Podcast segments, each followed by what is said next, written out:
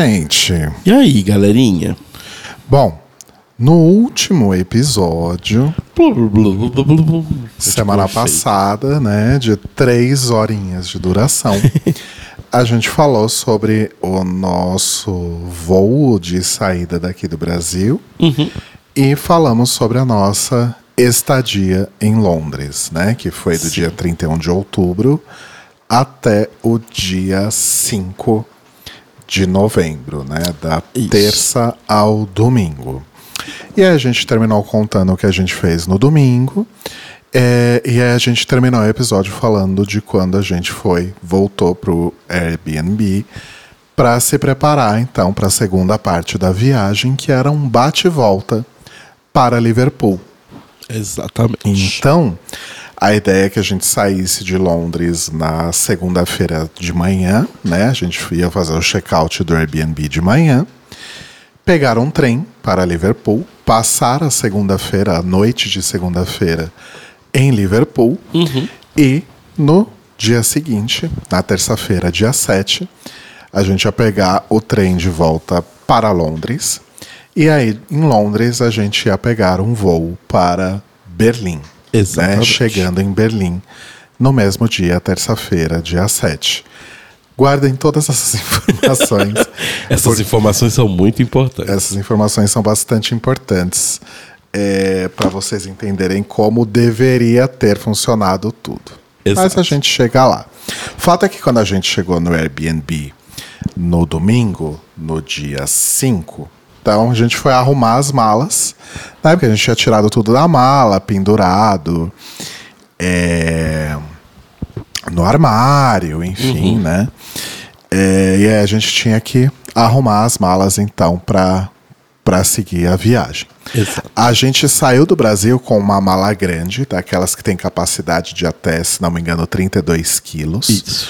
Só que atualmente a franquia dessas bagagens maiores que você tem que despachar e pagar, né, para despachar esse tipo de bagagem é até 23 quilos. Exato. Fora isso, você pode levar na cabine do avião uma mala menor de até 8 quilos ou 10 quilos, né? Então, aquelas malinhas menores que caibam no bagageiro ali de cima do, do, do avião, né? De cima ali dos assentos do avião. E você pode levar um item pessoal, uma mochila, uma bolsa, né? Que também Sim. não pode exceder ali um determinado tamanho e um determinado peso. Então a gente saiu do Brasil com uma dessas malas grandes para despachar, uma mala pequena dessas de até 10 quilos e nossas duas mochilas. Exato. Só que uma coisa que a gente não comentou no episódio de Londres, inclusive, que a gente esqueceu, Verdade. é que no dia que a gente foi no British Museum, depois que a gente saiu do museu, depois que a gente jantou, a gente foi em outra grande instituição da Europa. da Europa, e acho que especificamente do Reino Unido, ou de, de, de Londres e de cidades ali da Inglaterra, que é a Primark. Ou como eles chamam, Primark. A Primark, que é uma loja de varejo, né? Uma loja fast fashion, tipo uma Renner e tal, que tem coisas muito boas a preços bem convidativos. Bastante convidativo. Em 2018, por exemplo, quando eu fui a primeira vez para Londres, eu comprei um tênis que eu tenho até hoje, ou seja, ele já tem cinco anos, que eu paguei 3 libras, Exato. né? 3 libras dá 18 reais, 20 reais, né? Então tem coisas bem... Essa vez não, talvez não estivesse tão convidativo em termos de preços. Ah, mas- tinha umas coisas interessantes. mas ainda assim tava, tava bem interessante. Tanto que é, o Telo, principalmente, aproveitou para comprar roupas de frio, né, amor? É, porque, tipo, eu não tinha tantas blusas de frio aqui. A gente até tentou comprar antes, né, de viajar. A gente foi na, na Renner e tal. Mas, tipo, não tinha nada do meu tamanho. É complicado coisas pra mim, porque apesar de eu ser gordo, eu não sou alto como o Rodrigo. Então, tipo, as coisas às vezes ficam grandes demais nos meus braços pra poder servir em mim. Então fica tudo horrível. E então eu tinha. Basicamente, eu fui com duas blusas só. E com a cara e a coragem. É, acho que você leva uma blusa, um moleto, dois moletomzinhos. É, eu levei. Na verdade, eu levei um moletom, uma blusa, um casaco. E uma. E duas. É, dois, duas blusinhas assim de frio, manga longa. É fechadas para poder usar. É, e aí o Telo conseguiu comprar mais coisas de frio? Você comprou tipo duas blusas? É, eu comprei um duas, moletom. duas blusas, comprei um, um, moletom e comprei uma outra blusinha mais, uma jaqueta mesmo, bonita assim de sair e tal. Comprei um cardiganzinho de velha, que foi apenas 5 libras. Então eu achei que valeu muito a pena. Nossa, super ele valeu. é de lã, assim, sabe? Super quentinho, muito quentinho, muito quentinho mesmo. E comprei umas camisetinhas, umas coisinhas assim, cuequinhas, que é sempre bom comprar pra dar uma renovada. Mas não tava realmente assim, tipo, uau, nossa, meu Deus. Eu comprei bastante cueca, porque eu adoro comprar cuecas diferentes, coloridas e divertidas, que não tem tanto aqui nas lojas, nas lojas de fast fashion do Brasil. A não ser que você queira, queira cueca dos Simpsons, da, da Marvel, né? Enfim, outro tipo de coisa que não seja branded, né? E que seja colorido, divertido, não tem tanto assim. Pelo menos eu nunca vi. Sim. Comprei umas camisetas, que camiseta é muito bom de comprar lá, é tipo 2 libras e 50. Exato. Você compra umas camisetas assim pra bater de dia a dia, né? Comprei uma, cam- duas camisas xadrez bonitas. Ah, eu comprei uma camisa xadrez também, bem quentinha. Uma delas bem quentinha. É, e comprei uma bota, risos. Uma bota. Uma bota de couro. Então, fazendo corino. aspas aqui, né? Ah, mas se vocês olham minhas fotos e vídeos e coisas que eu fiz durante a viagem, eu tô sempre com as mesmas jaquetas ou com a mesma blusa ou camisa xadrez por baixo. Né? Eu fui alternando essas peças e camiseta eu trocava todo dia. Mas eu basicamente usei as mesmas roupas a viagem inteira. Eu acabei não comprando tanta coisa de frio lá. Preferi manter nas que eu tinha levado, porque assim, quando que eu vou usar essas coisas no Brasil? Ah, né? sim. É, Então, eu fui meio que na vibe do tipo, cara, eu não achei aqui, então eu vou comprar lá. Então, o que eu queria era, tipo, um moletomzinho simples, pretinho, básico, mais simples possível. Consegui comprar.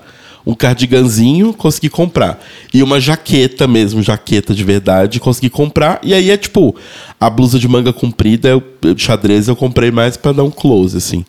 É porque tem uma coisa também, que eu tava pensando sobre isso das roupas que você falou, que você repetiu muito e tal que é uma diferença grande entre nós dois. Você sente muito mais frio que eu. Eu, tipo. Então, o Rô sempre tava com muito mais camadas pra protegê-lo do frio do que eu. Então, por causa disso, você não tinha como. re- re- é, tipo, revezar tanto as suas jaquetas e camisas e tudo mais.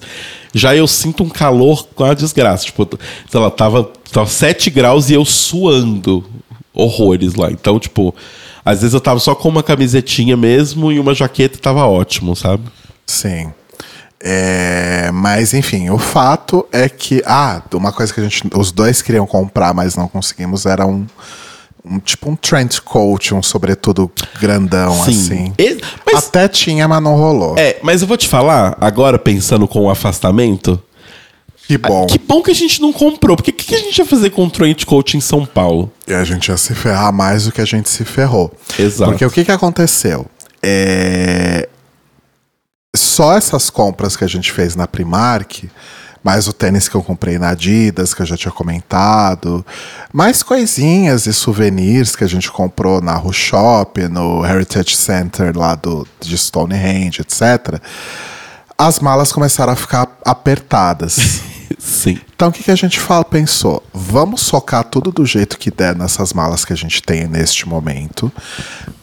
A gente até pensou em comprar mala ainda em Londres, comprar uma outra mala pequena de 10 quilos. Mas a gente não achou loja no Battersea Power. Battersea Power Station Shopping Mall. Não tinha loja de mala. E a gente chegou bem perto da hora que as lojas estavam fechando, enfim. Então a gente falou: ah, tudo bem, porque a gente vai pegar trem. Trem não tem checagem de, preço, de, de peso de, De peso. bagagem. Só quando a gente for pegar o voo para Berlim que a gente precisa se preocupar com isso. Então a gente compra uma mala em Liverpool. Beleza, ficamos assim. Aham. Fomos dormir, eu dormi mega mal, porque eu tava ansioso com a, com a viagem. É, ou talvez meu subconsciente já tava me preparando para o que tava para acontecer. É... e aí de manhã a gente acordou cedinho, tomou banho, catou as malas, mandei mensagem pro cara do Airbnb porque ele não tinha acordado. Depois ele respondeu falando que ele tinha se confundido nos horários que a gente ia sair, que ele queria ter se despedido tal. Mas acabou não rolando, mas enfim, fomos embora. É, pegamos o, o metrô até a estação Houston. Houston. Que também é na linha Northern, né? Ou a Isso. gente chegou a fazer. É na mesma linha, é da né? Northern. A gente desceu na estação Houston e na estação Houston tem a estação de trem. Exato. Então a gente ficou lá esperando o nosso trem para Liverpool. É, a gente pegou ele por volta das 9h45. É, e é um trem normal, não é aqueles trens Bala. bala que chegam a 300 km por hora. Não. É um trem normal, de ferrovia normal. A gente. Ele fez algumas paradas, o trajeto até Liverpool foi de três horas, deu pra gente observar bem a paisagem do interior, né? Sim. Liverpool fica mais no norte ali, no, no, no- no- Noroeste. no noroeste da, da ilha, né? Da, da Inglaterra especificamente. Ah, então foi uma viagem aprazível, assim, Sim. tranquilinha. Três horas a gente chegou lá. Mas é engraçado como, tipo, é, é uma viagem normal. Tipo, não existe nenhuma cerimônia. assim, apesar da gente ter comprado antecipadamente, ela obviamente custar um pouco mais caro e tudo mais, é muito engraçado como não existe cerimônia. Do, tipo, a gente chegou lá cedo e aí, tipo, não abria a plataforma, não dava horário, não dava nada do trem. De repente, tipo, faltava 10, 15 minutos no máximo para a hora de sair do trem. Aí ia estar lá. Trem pra Liverpool, tananã, plataforma tal. Bora cambada. Vai todo mundo. Foi o tempo da gente entrar no trem, colocar as malas, saiu. Sim. tipo, E aí o trem, gente, ele é separado por. é, como que chama? Por- Carros. por- é, carros. Cada carro tem uma letra. Aí você tem que achar ali a sua letra é, e entrar e pegar o seu assento. Exato. E é muito engraçado porque é, ele fica lá para você embarcar, só que as portas fecham. As portas ficam fechadas. E aí, tipo, a porta fechou na nossa cara e ainda faltava, tipo, 10 minutos para ele sair. E aí a gente já ficou desesperado. Aí a gente viu que tinha um botãozinho na porta que você aperta e a porta abre. é que foi entrar. muito, tipo, timed, assim. Tipo, a gente chegou na porta e ela fechou na nossa cara. Talvez tenha sido outro presságio, mas enfim. É, Deus mandou vários presságios, a gente que não ouviu. A gente que não ouviu, não prestou atenção. É, mas beleza, entramos no trem, chegamos em Liverpool. É, em mais ou menos três horinhas e pouco de trajeto. Muito lindo o interior da Inglaterra. Sim. Muito fofinho. Muito bonitinho. É, chegamos na Lime Street, né? A estação de, de railway de Liverpool fica na Lime Street, uma estação grande e tal. Chegamos lá, descemos e aí a gente foi procurar. A gente foi procurar um lugar para comprar mala. Exato. Porque assim, só para vocês entenderem o rolê, por que, que a gente foi parar em Liverpool. Caso alguém que esteja ouvindo não, não saiba, não tenha esse conhecimento, e não será julgado por isso, porque tá tudo bem. Liverpool é uma cidade da Inglaterra muito conhecida por ser a terra natal de uma banda muito antiga chamada Os Oasis. de uma banda muito antiga chamada Os The Beatles. Exato. Que é uma banda que foi muito famosa, uma época, e basicamente tudo que existe hoje na cultura pop foram eles que criaram a louca, né? Mas enfim, na época deles, eles foram realmente muito influentes na cultura pop, e isso se reflete até hoje. Acabaram de lançar música com a voz de um dos integrantes mortos, recriada por inteligência artificial. Ah, foi? Sim. A voz do, do John Lennon foi recriada por inteligência artificial. Oh, uau. É. Eu só boto piroca. É o John Lennon cantando. Quando tio Sam. Filhas, quem é tio Sam? Mas enfim, é... aí o que, que rolou, né? Então eu pensei, vamos fazer esse bate volta, porque eu sempre fui muito fã de Beatles desde que eu tinha 5 anos de idade, ou seja, faz 40 anos. A banda já tinha acabado, inclusive, quando eu me tornei fã, né? Já tinha acabado há bastante tempo. Eu acho que todo mundo, basicamente quase todo mundo vivo hoje que é fã dos Beatles, virou fã da banda depois que ela já tinha Depois acabado. que ela tinha acabado. É bom sempre lembrar, os Beatles na fase famosa durou 10 anos. Nem isso direito. Exato. Menos de 10. Menos de 10 anos. Mas aí, beleza. Então, era um desejo conhecer a, a cidade e tal, enfim. E como a gente ia ficar um dia só, porque não precisa ficar muito mais que isso. Talvez se você quiser ficar dois, pode ser interessante, mas não, não tem muito por que ficar mais do que isso. É, para a gente poder cobrir ali uma área maior de uma forma mais rápida, a gente pegou um dos passeios turísticos mais típicos da cidade, que é o Magical Mystery Tour, que é inspirado numa música e disco e filme da banda, de mesmo nome, Magical Mystery Tour, que é basicamente um ônibus que vai passando por Liverpool e mostrando sites ali, lugares importantes para a história dos Beatles. Em alguns lugares você pode descer do ônibus para fotografar e tal, enfim. Tem um guia. Então a gente pensou, ah, vamos pegar o tour então, né? Porque Sim. aí a gente já vê tudo que tem legal na cidade, passa a noite lá e dia seguinte a gente segue viagem. É, e o tour é legal que, assim, além de ter esse tour que te leva pela cidade, ele ainda te dá alguns direitos a algumas coisas, que é acesso ao Cavern Club, que nem é tão caro no fim das contas. Eu fui ver a entrada, é tipo 5 libras. Ah, mentira. É, que é o clube. Que assim, é, é o clube reconstruído, né? Porque o clube original foi destruído, mas é no mesmo lugar. Aham. É reconstruído o clube onde os Beatles começaram a tocar como Beatles e tal, onde eles Exato. começaram a ser efetivamente famosos, famosos mesmo. onde eles foram descobertos, né? Exato. Enfim. E Carbonara. Que foi, meu amor? Você quer falar sobre os Beatles? Carbonara tá doidão, gente. Vem falar sobre os Beatles, vem. Qual que é seu Beatle preferido? Ah, é o meu também. Ele quer o colinho dele, tadinho. Bom, enfim, a gente chegou então na Lime Street, tinha um, um Sainsbury lá, e, enfim. Então a gente falou: ah, vamos comprar já a mala, Sim. já para resolver esse transtorno na nossa vida. Entramos, ti- parece que tem uma, lo- uma marca de malas chamada Argos. Argos. Só que aí depois a gente foi descobrir que Argos também é alguma outra coisa. Então, na verdade, aparentemente, não é uma marca de malas. É uma loja que vende coisas de tecnologia. E acho que em algumas dessas lojas eles vendem também malas. Entendi. E aí a gente achou que era meio que em todas, mas não são em todas. Não. Fomos enganados, porque qual era o nosso plano? A gente ia chegar e a gente. Inicialmente a gente não ia conseguir fazer o check-in. Por quê? Em Liverpool a gente acabou conseguindo pegar um, um hotel. Isso é um ponto importante. Liverpool é uma cidade muito mais barata que Londres. Exato. Tipo, o que a gente pagou num hotel Pullman, que não é um hotel, né, tipo, beira de estrada, assim, é um hotel bem bacana. O que a gente pagou no Pullman era mais barato a diária lá do que foi a diária do nosso Airbnb em Londres. Exato. Exatamente. Então. Tá, a gente aproveitou e ficou num hotel, hotel mesmo. Inclusive, né, o, o Airbnb foi incrível. A, a casa do Bre é maravilhosa e, e- e a hospedagem dele foi perfeita.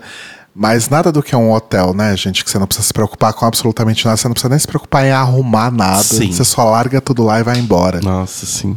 sabe? Não tem ninguém ali com você. Se eu pudesse, eu só ficaria em hotel, mas claro que Mas, em né? Londres, e, e Londres era impeditivo. E Berlim não tinha porquê, né? A gente. Exato. Obviamente que a gente prefere é, Não gastar. a, a hospedagem de um amigo que mora lá, né? Mas enfim. ah, só que aí qual que era o lance? A Magical Mystery Tour começava às duas da tarde. E aí a gente chegou, era meio-dia e pouco. Tentou fazer esse rolê da mala. Ainda tinha que ir pro hotel. Pra, ainda que a gente não fizesse o check-in, pelo menos deixar as malas guardadas lá. Isso, com a concierge Marie. é porque a gente tinha direito na nossa diária a uma concierge, que era a Rebeca, que falava um inglês com um sotaque tão, mas tão, mas tão forte Que é o sotaque de Liverpool. de Liverpool que a, a gente absolutamente não entendia o que ela falava com a gente. E ela, tadinha, ela veio pedir desculpa. Falei, gata, quem tem que pedir desculpa de É, não tipo, entender ele falou, o que você relaxa, falando tipo- somos nós. E não, e ela tentou, tipo, ela tentava falar devagar. Só que o lance é que a gente não tá acostumado. Então parecia que ela estava falando uma outra língua, completamente. De certa forma estava. é, mas enfim. É, então, a gente acabou meio que se atrapalhando com esse rolê das malas e falou: vamos deixar a mala pra lá. E, e a gente resolve isso depois. Vamos pro hotel, largar as malas, porque senão a gente vai perder o tour. E o tour saía muito de perto do hotel. Exato. Então dava pra ir andando do hotel até a saída do tour. Então, aí o que, que a gente fez? Como a gente estava lá perto ainda da, da estação de trem e ela era um pouco longe do hotel. Longe, gente, é tipo 10 minutos de carro, tá? Não era É. longe, longe. Mas para andar era muita coisa e a gente não conhecia o sistema de metrô e ônibus da cidade. Resolvemos pedir um Uber pela primeira vez nessa viagem. E o Uber lá é um pouquinho diferente daqui, porque aqui tem o Uber X, Uber Comfort, Uber VIP, Uber Bag. Lá tem o Uber X e o Uber XL. Exato. O que, que a gente pensou? Vamos pedir o XL, que a diferença de preço nem é tanta.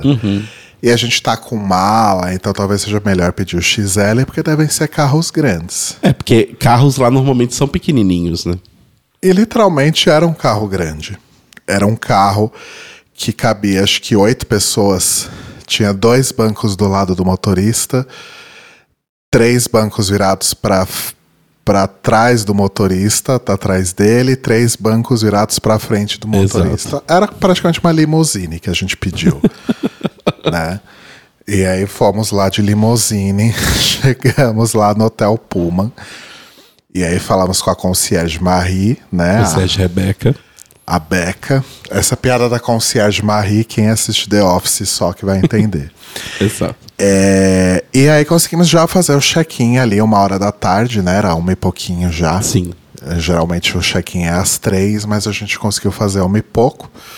Um quarto ok, Super. né? Com uma cama ótima, um banheiro escuro, né? Parece que inglês ama Parece que tem escuro. essa coisa do banheiro escuro. Será que é pra não ver o mofo? Porque, né? Mas ainda assim, um banheiro ótimo, com um box grande, enfim, para tomar banho. Porque o box do Luiz, na verdade, era uma banheira com chuveiro, né? Então era um Nossa, sim. pouquinho difícil de tomar banho ali. E eu tenho traumas com banheira, já caí dentro de uma banheira, já acontece essa história. Largamos as coisas lá e andamos ali pela, pela King's Dock, né? Isso, King's que Dock. é o, o, o nosso hotel, ele, as costas dele dava para para King's Dock ali, que é o é, ela é o fica do lado oposto do porto de Liverpool, Uhum. né? E ali passa o Rio Mersey, que é o, o rio que cruza ali a cidade. Então era uma Exato. paisagem muito bonita. E aí a gente andou até a Royal Albert Dock, que era a doca do outro lado da King's Dock, que é onde tinha ali o, o já tinha o Museu dos Beatles ali. É, já tinha né? umas coisinhas ali. E aí a gente achou o ônibus da Magical Mystery Tour. Foi emocionante porque ele é igualzinho ao ônibus do filme, Sim. né? E, e aí a gente chegou, pegou a fila e foi incrível também porque foi um dos primeiros passeios que eu fiz em muito tempo em que eu estava entre as pessoas mais jovens do rolê. Sim. né? Acho que eu e o Telo éramos as- as pessoas mais jovens. Eu acho que eu era a pessoa mais jovem dali, com certeza. Porque o que a gente percebeu é meio que, tipo. Acho que é um rolê de amigos, assim, do tipo, tinha umas senhorinhas lá que eram amigas, parece que há muitos anos. E meio que elas se encontram, sei lá, uma vez por ano, uma vez a cada cinco anos pra fazer isso. E aí a gente tava comentando que provavelmente elas eram fãs dos Beatles e elas se conheceram em algum show que eles fizeram, alguma turnê que eles fizeram no Reino Unido e viraram amigas. E elas decidiram fazer esse rolê sempre juntas, assim. Exato. Porque deu, deu pra ver, e, tipo, tinha uma moça que era. Eu não lembro o nome dela, se era Carol. Mas tinha uma moça que ela tava de jaqueta amarela. Que ela é conhecida, tanto que o guia e o motorista conheciam ela de Aham. outros rolês, de outras vezes que ela esteve lá. E aí, inclusive, vamos falar deles, né? Que são. Aliás, antes disso, tem uma outra coisa que a gente deu muita sorte também. Porque nós somos meio que os últimos a entrar no ônibus. E eu acho que, não sei porquê, mas as pessoas não estavam sentando nas primeiras cadeiras. Elas sentavam ao fundo. Elas sentavam ao fundo. Porque tinha uma plaquinha de reservado numa cadeira ali das quatro da frente. Mas eu acho que ela era só pro, pro Dale, né? Pro, pro guia, pra ele ter onde sentar, mas nem era isso, porque ele tem um lugarzinho para sentar lá embaixo, junto com o motorista. Então eu não sei por que, que as pessoas não sentaram lá. Mas a gente ficou basicamente com os melhores lugares do ônibus, que eram os dois lugares na frente. Eu e o Rodrigo, então, a gente via tudo que o motorista estava vendo, todos os lugares que ele estava apontando, que era na frente, na direita, na esquerda, tudo a gente conseguia ver sem nenhum atrapalho. Nossa, foi perfeito. E a gente era os primeiros a conseguir sair do ônibus. Então, tipo, chegar num lugar, por exemplo, quando a gente chegava num, num ponto de uma atração turística, a gente podia tirar foto sem ninguém aparecer na foto. Só a foto do lugar, sabe? Então era ótimo. Mas vamos falar deles. Sim. Porque assim como o Armando foi uma, uma grata surpresa no nosso rolê para Stonehenge, o Dale e o Ross foram pessoas incríveis. O Dale era o guia, né?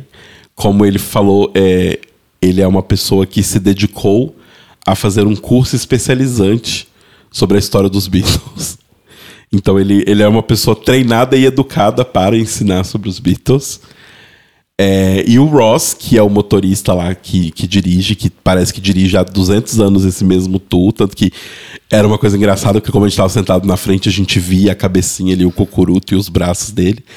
E basicamente todo o carro, porque Liverpool é uma cidade pequena, né? Então as ruas são bem apertadinhas. Então toda vez que algum carro precisava parar para dar é, espaço para a gente passar, ou a gente precisava parar para dar espaço para um carro passar, era sempre uma pessoa que eu via, tipo, ah, levantando a mão. Parece que é uma coisa muito, tipo assim, todo mundo conhece ele, sabe? Todo mundo conhece eles, porque assim, é um passeio que tem duas vezes por dia. E eles. É... E acontece há, tipo, muito tempo. E acontece há muito tempo. Então, as pessoas que moram na cidade estão acostumadas a dar espaço para o ônibus passar, né? Hum. Então isso é bem legal. E assim, o Dale é uma pessoa, um amorzinho de pessoa. aquele sotaque maravilhoso do norte da Inglaterra. Que não fala my mom, fala me mom. Aham. Me mom. é, muito bonitinho esse sotaque dele. Muito engraçado também, fazendo vários comentários. E o tour em si é muito foda, porque, tipo. Bom, a gente vai falar mais do tour todo, mas o que eu achei mais incrível é que logo no começo, e o Dale é bem específico em falar isso né, o tempo todo, é que tipo. O tour é mais quase sobre Liverpool do que sobre os Beatles em si. Tipo, Exato. ele usa os Beatles como, como plano de fundo, mas para contar um pouco sobre a cidade, para vender um pouco a cidade, que é uma cidade muito bonita. E, tipo, a gente passa, por exemplo, no, uma coisa que eu, não, que eu não fazia ideia, do tipo, que Liverpool, antes da Primeira Guerra, era uma das cidades mais ricas dali da Europa. Porque era o porto para quem chegava da América, né? Ali da parte de cima, Canadá, Estados Unidos e tal. Era o porto principal. Meio que, querendo ou não, se você pega um mapa do Reino Unido, o centro do Reino Unido, basicamente, é Liverpool. Uhum. Então, como é um porto, porto para dentro do mar ali, era muito fácil você ir dali para todos os lugares que você queria, né? Então era, era, bem mais tranquilo. Então era uma cidade muito rica, mas aí, por conta de ser uma cidade muito rica e ser um, um, um ponto estratégico muito importante para a coroa britânica, tanto na primeira quanto principalmente na segunda guerra, foi uma cidade completamente dizimada e destruída. Né? Então, a gente passa por quarteirões que ficam ali perto das docas, que são quarteirões que estão destruídos, foram destruídos pelas bombas da Segunda Guerra e estão destruídos até hoje, assim, do Blitz, né? Tipo, ficou destruído. Inclusive tem, eu não consegui tirar foto, mas tem um um grafite, assim, uma pintura bem bonita num muro de uma pessoa chorando e tal. Nas casas tudo destruídas, assim, numa das poucas paredes que ficou em pé tem essa, essa pintura, assim, sabe? E é bem. Sei lá, bem, bem forte, assim, sabe? Do tipo, ver como que a cidade. Principalmente. E, e é muito louco depois você pensando, porque assim, a parte que fica perto ali da doca, que fica perto da Lime Street, que a gente chegou, ela é meio que uma mini London, assim, vai. Tipo, Aham. é uma Londres um pouco mais simples, com lojas né, não, não tão fancy assim. Mas ela é uma cidade grande, assim, ok. E aí você vai se afastando de lá, vai ficando mais aquelas casinhas antigas, mais aquela coisa bem que a gente associa com acho que o imaginário popular imagina de casinhas na Inglaterra. Só que aí depois eu comecei a pensar sobre isso e por que que essa parte é quase toda nova, quase toda com prédios novos dos anos 70, 80, 90? Porque essa parte foi toda destruída, que é a parte que fica perto do porto. Aham. Então não tinha sobrado nada pra preservar. né? Sim. Então é, é, é meio foda, assim. Tipo, de- dele falando isso e contando sobre a história e tal. É, e, e é legal por isso, né? Eles deixam claro logo no começo que, claro, o objetivo é visitar esses lugares que foram es- importantes para a história da banda. Mas mais do que isso é mostrar que Liverpool não vive só de Beatles. Falar um pouco sobre a história, de como foi, de como é hoje.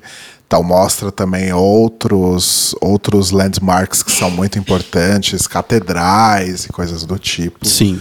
né, e fala bastante sobre a história da cidade e principalmente contextualiza com uma coisa que é muito real assim, principalmente pontos turísticos é, que são relacionados à música dos Beatles, não necessariamente, ah, aqui nasceu um, ali estudou outro, ali o outro conheceu o outro, tem muito disso, claro, mas tem coisas como, por exemplo, mostrar que é, lugares que serviram para temas de músicas como Penny Lane, Strawberry Fields e tal, é, são lugares que você encontraria em qualquer outra cidade, não tem nada demais.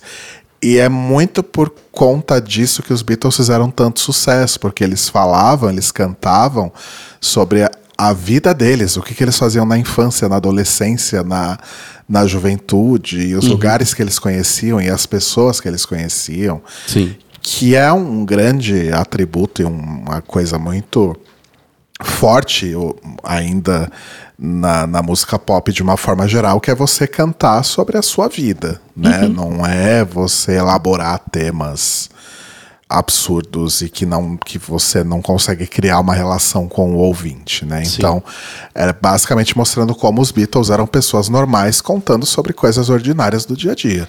Sim. É basicamente isso. E é o grande cerne aí da, da banda e da música, acho que de uma forma geral, né? É, então o passeio é muito legal por conta disso. São duas horas de tour pela cidade. Sim. É, em relação aos Beatles, os lugares que eles passam são as casas onde cada um deles nasceu ou e ou viveu durante grande parte do tempo. Isso. E aí tem coisas que são muito interessantes, né? Porque, por exemplo, é, ainda hoje, quando as- muita gente, quando fala sobre Beatles, lembra de John Lennon e Paul McCartney. A casa dos dois são casas que hoje são consideradas patrimônios, que foram adquiridas pela National Trust. É, a casa do John Lennon, na verdade, a Yoko Ono comprou, Comprou e depois e repassou para a National Trust. A do Paul McCartney já está na, nas mãos da National Trust há muito tempo. São lugares que para entrar você tem que pagar 35 libras. Mas quando você olha, por exemplo, para a casa do. A casa do Ringo Starr a gente nem viu, mas a gente passou na frente de um pub que fica na mesma rua, que foi todo pintado e decorado com motivos que remetem ao Ringo Starr. Sim. E a casa do George Harrison é uma casa que. Uma casa qualquer, tanto que uma casa qualquer que tem pessoas Morando lá. normais morando lá hoje. Exato. E, tipo, o que eu acho muito muito legal, assim, e é um pouco triste, mas é, mas é, é legal que, assim, um dos grandes pontos do- da visita e que o Dale deixa sempre muito claro é como que os Beatles eram pessoas normais, como você comentou. Aham. Então, eles eram filhos de trabalhadores, eles eram pobres, num geral, assim, o mais com uma vida teoricamente mais tranquila financeiramente entre eles eram o Paul e o John, o John um pouquinho mais, mas ainda assim não era uma vida tipo de excessos e, e tudo mais, sabe? Do tipo. é, e, e, e é muito bonito, inclusive, que ele fala o que eu senti, né? Que eu comentei com o Rô, que eu acho que o George. Porque ele faz uma pergunta de qual é o, o Beatle preferido das pessoas do, do ônibus. E eu senti, ele fala que o dele muda sempre, não sei o que lá, mas eu senti que o dele é o George, porque uma das coisas que ele fala é sobre como que tem toda essa. Ele não fala com essas palavras, né? Mas fica muito claro como tem toda essa pompa que o Ro comentou pro John e pro, e pro Paul. E pro George não tem nada. Tipo, a casa que ele nasceu, a casa que ele viveu a vida toda, não é especial. Ela não tem uma placa, ela não tem nada. Ela não. Simplesmente é nada na cidade, sabe? Do tipo. É, e aí, por exemplo, tem um, um lance que é. Ele, Liverpool tem dois grandes parques. E aí tem um dos parques que ele tem tipo uma. Um jardim botânico. É, tipo um jardim botânico, assim, no centro do parque, que tem é, várias plantas de vários lugares e tal. E esse lugar tava meio que. Depois da guerra, né? Basicamente, a, a prefeitura e o governo dali não tinha dinheiro para ficar mantendo planta, tinha que manter a população. Então ele foi completamente abandonado. Até o ponto em que, ali, acho que nos anos 70, enfim, eu não lembro quando Acho foi. que foi por aí. É, ele recebeu uma doação gigantesca. Que base... Anônima. Anônima. Que manteve o Jardim Botânico e conseguiu reconstruir o Jardim Botânico inteiro, basicamente, sozinha, essa doação. É, e aí ele fala muito sobre como isso, o povo de Liverpool sempre é muito gosta muito de doar para as coisas da cidade, então para a cidade ficar sempre bonita e tudo mais. E aí só depois da morte do George Harrison que foram mexer nos documentos dele e tudo mais, que descobriram que essa doação anônima que sustentou o Jardim. Botânico, milionária, tipo, que sustentou o Jardim Botânico por anos, só com essa doação, foi dele. E ninguém sabia, Exato. sabe? Então, ah, até uh, George Harrison era muito foda. é muito é muito bonito assim. E aí vê que tipo meio que ele é meio que ignorado assim pela cidade, sabe? É meio triste assim. Bom, aí tem essa coisa das casas, aí tem pontos tipo a Saint, acho que é St. Peter's Church, eu não me lembro exatamente. É, do St. Peter's Church. Center, alguma coisa assim, que é uma igreja que tem um centro comunitário, onde os jovens se encontram, e foi lá onde o Paul e o, e o John se conheceram pela primeira vez, quando o John já tinha o Quarrymen, que é a banda proto-Beatles, né? E aí o Paul foi convidado a, a entrar na banda, aí mostra o ponto de ônibus, onde o Paul pegava o ônibus, e aí o ponto seguinte o George subia, e os dois se conheceram porque um dia um tava com um violão e ficaram tocando ali no. E aí isso virou um hábito deles ficarem tocando violão no- na parte de cima do ônibus até chegar na escola ou coisa do tipo. Até que ele foi. O, o Paul apresentou o George pro John e aí a- o, o embrião da banda começou de fato, enfim. Tem coisas, como eu mencionei, né? A placa dali da rua de. Da rua que é a, a tal da Penny Lane. Exato. E aí passa pela Penny Lane todos os pontos que, que, o, que o Paul canta na música. É, para na frente do portão de Strawberry Fields, que é o orfanato que o John pulava o, O muro. o muro. Óbvio que o guia não fala isso com essas palavras, mas provavelmente ele pulava o muro para comer as meninas que moravam lá. Passa na frente do cemitério que fica a, o túmulo da Eleanor Rigby. que inspirou a música Eleanor Rigby, Uhum. né? Que mais? Ah, Eu acho que de Beatles. o, lugar, o lugar onde eles fizeram o primeiro show, que foi tipo na rua. Ah, num, sim. Num festival que tava tendo na rua. Passa na frente da casa do Epstein, Do que era o, Epstein, que era o o- empresário. o empresário deles. eles. E outros mini pontos e pontos relacionados à história de Liverpool, assim. Exato. Mas é emocionante, o Dale é maravilhoso, o, o texto dele Nossa, o texto dele é muito é bom. maravilhoso. É tipo, tem humor, tem emoção. Eu chorei horrores, Rodrigo chorou horrores. Sim. É, tem piadas também, do tipo, que ele vai contando sobre as, catedral, inglesas. as catedrais. Hã? Piadas inglesas. Sim. E aí ele vai contando sobre as catedrais de, de Liverpool, que é fatos curiosos, né? Que tipo, a catedral gigantesca ortodoxa de Liverpool foi desenhada por um católico. E a catedral católica gigantesca de Liverpool foi desenhada por um protestante. Ah. Então, aí ele fala sobre isso, aí ele fala sobre o fato de que Liverpool é uma cidade de pessoas muito simples, pessoas, né, trabalhadores muito simples, e muitos deles de origem irlandesa. Que é uma coisa que a gente tinha reparado quando a gente chegou. Tem muito pub irlandês espalhado na cidade. O sotaque lembra um pouco o sotaque irlandês. É, então ele fala que tinham muitas é, brigas. Já, né, já houve uma época em Liverpool que a cidade era marcada por muitas brigas entre católicos e protestantes, né? Que é uma coisa que aqui no Brasil a gente nunca teve isso, né? Mas é uma coisa bem que aconteceu bastante no, no, no Reino Unido. Inclusive, a divisão entre as Irlandas é basicamente uma divisão religiosa, né? Em primeiro lugar. Então, é, é bem interessante, assim, essa parte. É, é, é um, um tour bem legal.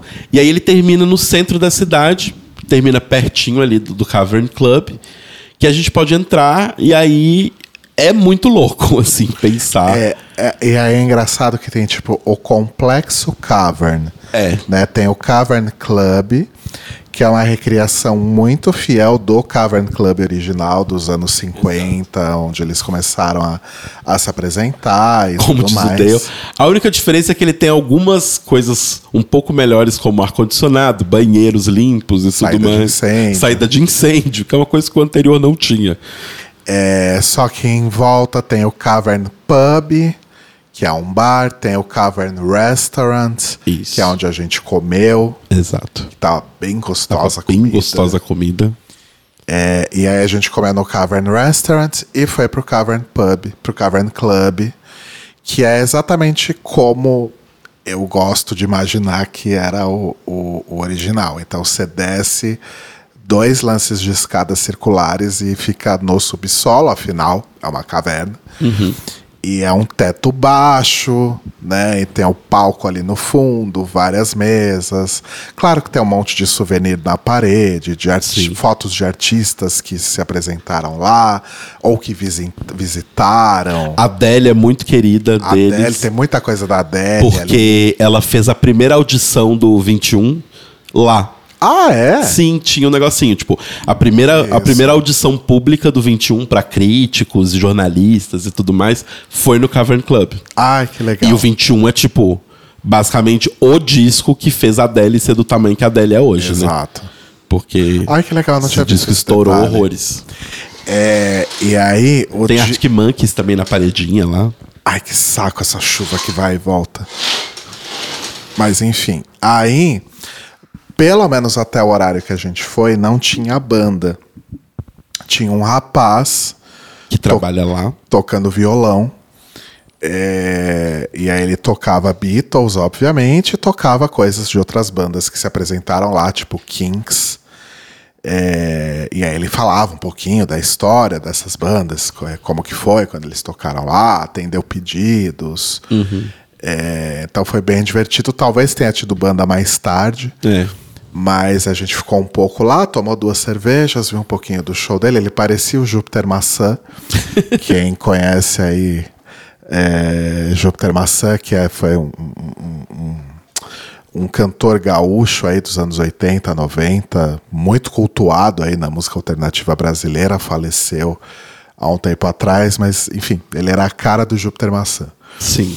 Aí as senhorinhas amigas estavam lá, que a As gente senhorinhas comentou. estavam lá, Estavam super empolgadas, ouvindo as musiquinhas lá. bebendo, dançando. Bebendo e Foi dançando. ótimo, gente. Foi puta passeio de tio, mas foi muito legal, foi muito Sim. divertido. Aí a gente saiu de lá, acho que já devia ser umas 8 da noite, talvez. Sim, E aí a gente tinha que resolver o maldito problema da mala. exato. Quando a gente tava no hotel, a gente perguntou pra concierge Marie: onde a gente acha uma mala pra comprar aqui? Ah, tem a Primark. Exato. Então, bora nós pra Primark de novo. E aí a gente comprou uma mala que a gente achou que era mais ou menos do tamanho da nossa, de 10 quilos. Só que quando a gente chegou no hotel, a gente descobriu que ela era ligeiramente menor. Exato. Mas aí, beleza. Compramos a mala. Acho que a gente não comprou mais nada, né? Não. A gente até foi ver se tinha alguma outra coisinha diferente da Primark de Londres, mas falar mais. Ah, eu comprei uma, cami uma camiseta de manga comprida só. Verdade. Porque eu tava ficando sem camisetas. Verdade. E aí voltamos pro hotel. E aí a gente ligou a TV. Exato. E aí é, a gente finalmente foi assistir a BBC pela primeira vez, né? E é muito engraçado porque a TV britânica ela é realmente ela é realmente diferente, porque assim, ela é a TV britânica, tipo assim, ela é o principal canal de TV do país, como um todo, né? Mas ao mesmo tempo, parece que eu tô assistindo a Rede Minas, que é a afiliada mineira do da TV Cultura. É uma, é uma TV que ela é gigante, mas ao mesmo tempo ela parece tão regional. Eu não sei explicar a sensação. Mas aí a gente ligou porque eu acho que o Rô tava tomando banho. Ia começar o programa do Graham Norton, que é uma das grandes bichas aí britânicas, jurado de Drag Race UK e apresentador do. Graham Norton Show. Não? Sim, mas do Queen of the Universe. Queen of the Universe. infelizmente cancelado aí. É... E aí fomos assistir o programa dele. Pra quem nunca viu, se você vê, vê um, um- um- programa que tem várias celebridades, tipo, sei lá, quatro, cinco celebridades, sentadas num sofá sendo entrevistadas ao mesmo tempo num fundo meio laranja e roxo, é esse programa. Porque qual que é o lance do, do Graham Norton? Ao contrário do que um, um Jô Soares ou uma Marília Gabriela faz, que é entrevistar uma pessoa por vez e aí trocar essa pessoa, ele meio que entrevista todas as pessoas ao mesmo tempo. E é meio que um, um chá da tarde, só que às nove da noite, sei lá, dez da noite. Então, tipo, no que a gente viu, tinha O Boy o George. Boy George. Boy George que tá em cartaz no circuito de musicais britânicos com Peter Pan. Exato, ele faz o Capitão Gancho. Ele faz o Capitão Gancho. Aí, além dele, tinha aquela atriz de origem coreana, que eu não vou lembrar o nome, mas que faz a, a CEO lá do Morning Show. Ela faz The Morning Show. E ela também é amiga doidinha da boneca russa. Da, sim, deixa eu descobrir o nome dela aqui enquanto isso. Tá. Aí, além das duas, tinha uma comediante que eu também não lembro o nome, mas que é a professora de herbologia de Harry Potter. E a Shoban, Greta Lee, Greta Lee. a, a atriz coreana de The Morning Show e, e Russian Doll é a Greta Lee, mas ela tava lá especificamente para falar sobre um filme, não era? Chama Past Lives. Isso. Que é um filme meio. com- Não é comédia romântica, mas é um drama meio romântico. Aí tínhamos essa comediante, que tá sempre lá aparentemente. Que meio que roubou o, o programa pra ela sozinha. Tempo Só ela todo. falava. É. É, e também tinha a Shoban, que é a. Ih, Shoban Roy. Sarah. Sarah Suki. Sarah, Sarah. Snooki ou Suki? Deixa eu ver aqui, mas vai falando. É. Porque ela vai. Ela, ela é. Ela não é britânica, né? Ela é. australiana. E ela vai lançar no ano que vem uma peça, uma montagem do retrato de Dorian Gray, Sarah Snook. Sarah Snook, onde ela vai fazer todos os personagens. Exato. E são, tipo, 64 personagens. Alguns aparecem só em vídeo, não é ao vivo ali. Alguns, ela só vai basicamente fazer uma fala e sair. Mas ela faz todos os personagens. E eu fiquei bastante interessado de voltar pra Londres pra assistir Sim. a Sarah Snook fazendo. E aí, o lance é, o Graham vai meio que jogando assim uns beats de cada um deles, porque eles estão ali cada um pra promover uma coisa. Mas a partir do beat que ele jogou, a conversa vai pra onde a conversa for, assim. E aí, tipo, essa, essa comediante, por exemplo, ela basicamente roubou todo o tempo do negócio. Aí tem um, um primeiro bloco ali que me pareceu ter uma meia hora, alguma coisa assim. Aí tem um comercial, aí ele volta, tem uma atração musical, Sim. meio tipo Saturday Night, é, Saturday Night Live não é. É. é esses programas de entrevista É, americanos. sempre tem uma, uma atração musical, que aí depois ela vai lá e fala um pouquinho. É, aí, aí a entrevista, aí a pessoa que é da atração musical é convidada a se sentar no sofá com as outras pessoas, rola mais umas conversinhas, mais umas entrevistinhas, e aí acaba. É muito rápido. É. Parece que é tipo meia hora, sabe, no total. Uns 40 minutos no máximo. Uhum. O programa é muito rápido. Aí depois a gente vê um programa que ele era meio jornalístico, meio de comédia. Na verdade, isso estava passando antes do Graham Depois Norton. teve um game show. É, não, esse programa meio jornalístico, meio de comédia, estava passando antes do Graham Norton. E aí depois começou o programa do Alan Carr, que é outra bicha famosa jurada de Drag Race UK. Que é um negócio que você tem que adivinhar o que, que é a coisa de acordo com a imagem que aparece. É. Então, sei lá, aparece uma- um desenho de um peixe, você tem que falar que peixe que é, alguma coisa assim. Exato, é exatamente Muito doido, isso. muito doido. É. E aí tem, tipo, doido. aparece uma embalagem de supermercado sem o logo. E aí você tem que falar que marca Produto que é. Aham. É, Gente, a BBC parece realmente ser uma coisa muito curiosa. É uma, é uma TV de bairro, só que a diferença é que ela é do país todo. Exato. E aí é o que eu falei, a gente assistiu a BBC, não teve um comercial de Doctor Who. Nada. Sim. Nada, nada, nada, nada. Mas, novamente, a gente não assistiu a BBC durante o dia, porque Doctor Who, a gente é velha e assiste, mas o foco não é a gente, é criança, né? Sim. Então, talvez, porque a gente estava assistindo num horário que crianças não devem estar assistindo. Pode ser. Mas ainda assim achei curioso não ter absolutamente nada. Aí a gente pediu uma comida, porque já fazia tempo que a gente tinha comido lá no Cavern, então a gente pediu Uber Eats, Sim. né? Que é a, a, a marca forte de entrega lá, é o Uber Eats. Aqui no Brasil o Uber Eats não pegou, né? Por causa do iFood, provavelmente. Mas lá o Uber Eats é muito forte. A gente pediu lá uma pasta, enfim, uma comida genérica. Uma comida genérica, como todas as comidas do Reino Unido. Aí a gente foi arrumar a mala, tivemos uma pequena discussão, um pequeno quebra-pau, que a gente sempre briga na viagem, pelo menos uma vez. Exato. Aí, determinado horário, fomos dormir, porque no dia seguinte a gente ia, então, fazer o... a romaria para Berlim. Só não imaginávamos que realmente seria uma grande romaria. A gente acordou razoavelmente tarde, né? Tomou banho, pediu o café da manhã do hotel. Um café Ah, da sim. manhã horroroso. O que ele tinha de grande e, e- e, assim. Uau! Porque assim, o Rodrigo estava tomando banho quando o café da manhã chegou. Aí, beleza, fui lá, abri. Falei, gente, café da manhã imperial, basicamente, né? uma cesta gigante. Só que assim, o meu chá tava, tipo, muito passado. Sabe quando o chá fica muito tempo as ervas ali dentro e ele vai ficando amargo? Tava muito passado. O suco tava azedo. Era de toranja. De grapefruit, tava muito azedo. Aí tinha uma salada de frutas que era basicamente só bilhões de tipos de maçã e pera, azedíssimas todas, verdíssimas.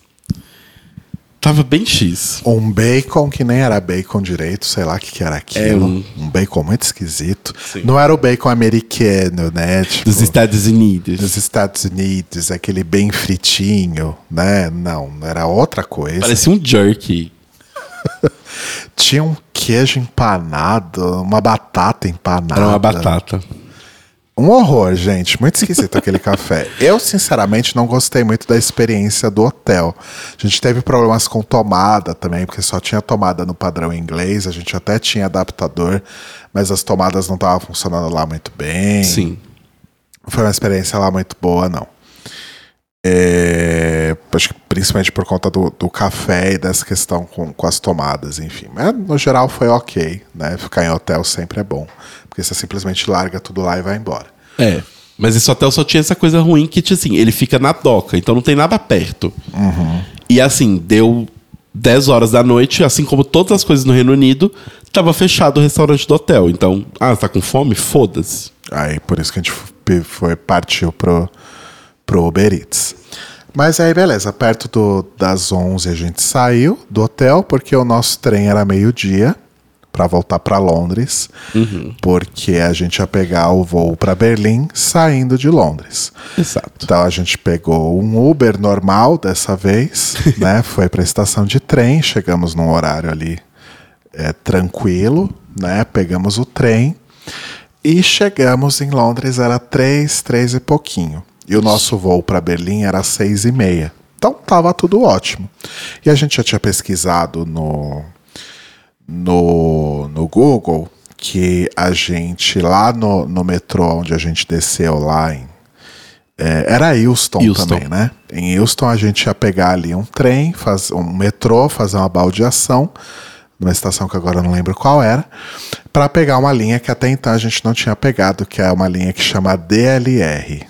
Exato. Me parece que é tipo. É como se fosse uma concessionária, tipo uma linha amarela em São Paulo. É. Me parece que ela meio que funciona a parte do sistema Sim. geral do metrô de Londres. E basicamente a grande função dela parece ser levar para o aeroporto de London City. Isso, porque nesse caso a gente não ia para Heathrow, que foi o aeroporto por onde a gente chegou em- no Reino Unido. A gente ia para o London City, que é um, ah, um aeroporto menor que fica no centro, da, não no centro, mas fica na cidade, como se fosse Congonhas aqui em São Paulo. É, só que bem menor que Congonhas. Ou Pampulha, em Belo Horizonte, né? São aeroportos que ficam na cidade, mas eles são bem menores, bem menos voos. E, o nosso voo de Berlim para Berlim era um voo da British Airways que ia sair ali de London City. Só que quando a gente chegou, fez a baldeação e foi pegar a linha da, esse, desse metrô DLR, o que, que tinha acontecido? Ele estava de greve. Só essa linha. Só essa linha. Por isso que a gente concluiu que ele deve, ela deve ser a parte do sistema. Exato. né? E aí foi mais um sinal de que o mundo estava nos mandando mais esse sinal. Mas a gente falou: não, a gente precisa ir para o aeroporto. Vamos pedir um Uber. Vamos ver quanto que dá um Uber. E aí, Era umas 30 libras, né? é, deu umas 30 ali, uma facadinha. 30 libras é 180 reais, gente. A gente falou: bom, vambora, né? A gente precisa chegar no aeroporto. Pegamos o tal do trânsito que o Armando falou e realmente, Gente. puta que pariu, que trânsito é aquele? O trânsito de Londres, ele é tão desesperador quanto o de São Paulo. Ele é mais. Sabe por que, que ele é mais? Porque em São Paulo as ruas são maiores. Aham. É tipo. é, Bom, é que vocês não conhecem a nossa região aqui, mas é como. Eu senti que o trânsito de Londres é tipo. O trânsito da 23 de São Paulo, mas se todas as ruas não fossem do tamanho da 23, fosse o tamanho da Uvaias aqui.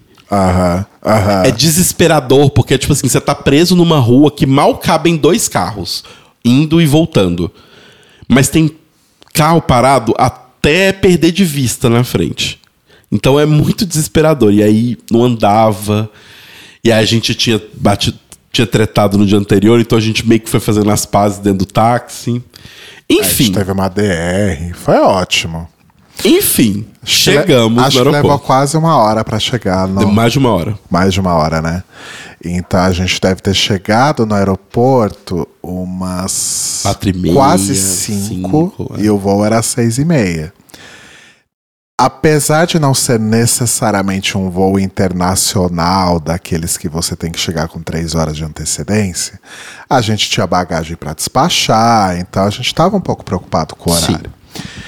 Então, antes de contar o que aconteceu, é, deixa eu só contextualizar vocês em relação a uma coisa que eu acho que foi o fator determinante para o que vem a seguir. A princípio, essa ideia de ir para Liverpool não existia. A ideia era que a gente ia para Londres, ia passar lá quase uma semana, né? Ia chegar exatamente como a gente fez. Chegou no dia 31 e ia ficar até o domingo, dia 5. Sim. Na segunda, dia 6, a gente ia para Berlim.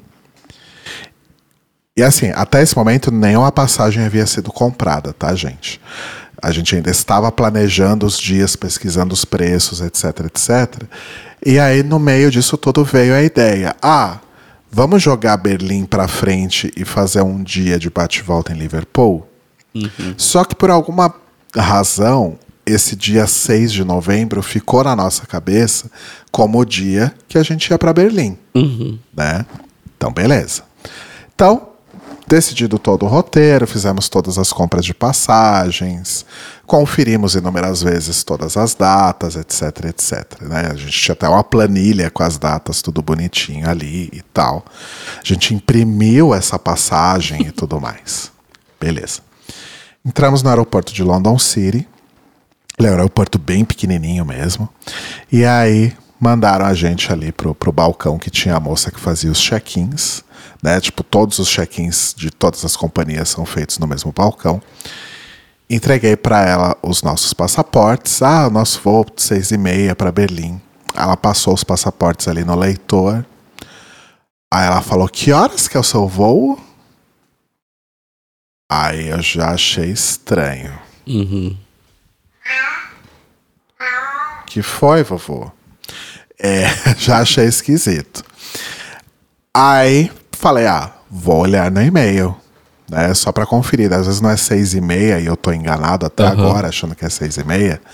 Não, em relação ao horário do voo, estávamos certos. Nós só estávamos enganados em relação a outra coisa. Aham. Lembra que na nossa cabeça ficou que dia 6, segunda-feira, era o dia que a gente ia para Berlim? Pois é, a gente comprou a passagem para o dia 6 de novembro, não para o dia 7 de novembro. Exato. A gente comprou a passagem para ir para Berlim para o dia em que estávamos passando a noite em Liverpool. Uhum. A gente chegou ali para pegar o voo um dia depois que o voo já tinha saído. Exato. E a gente só percebeu isso no momento crucial de fazer o check-in do voo. A gente poderia ter percebido isso muito antes. Porque a gente poderia ter, tipo, sei lá, cancelado a, a ida pra Liverpool. A gente poderia. Se a gente tivesse visto, sei lá, em Liverpool, a gente poderia ter tentado ligar pra British e tentado marcar a passagem, né, tipo, pra algum outro momento, enfim. A gente poderia ter pensado melhor em alternativas e Exato. encontrado alternativas que fossem, não sei se mais inteligentes, mas menos penosas do que a alternativa que nos sobrou. Exato. Porque, enfim, a moça mandou a gente pro balcão para conversar com alguém, para ver se tinha alguma possibilidade.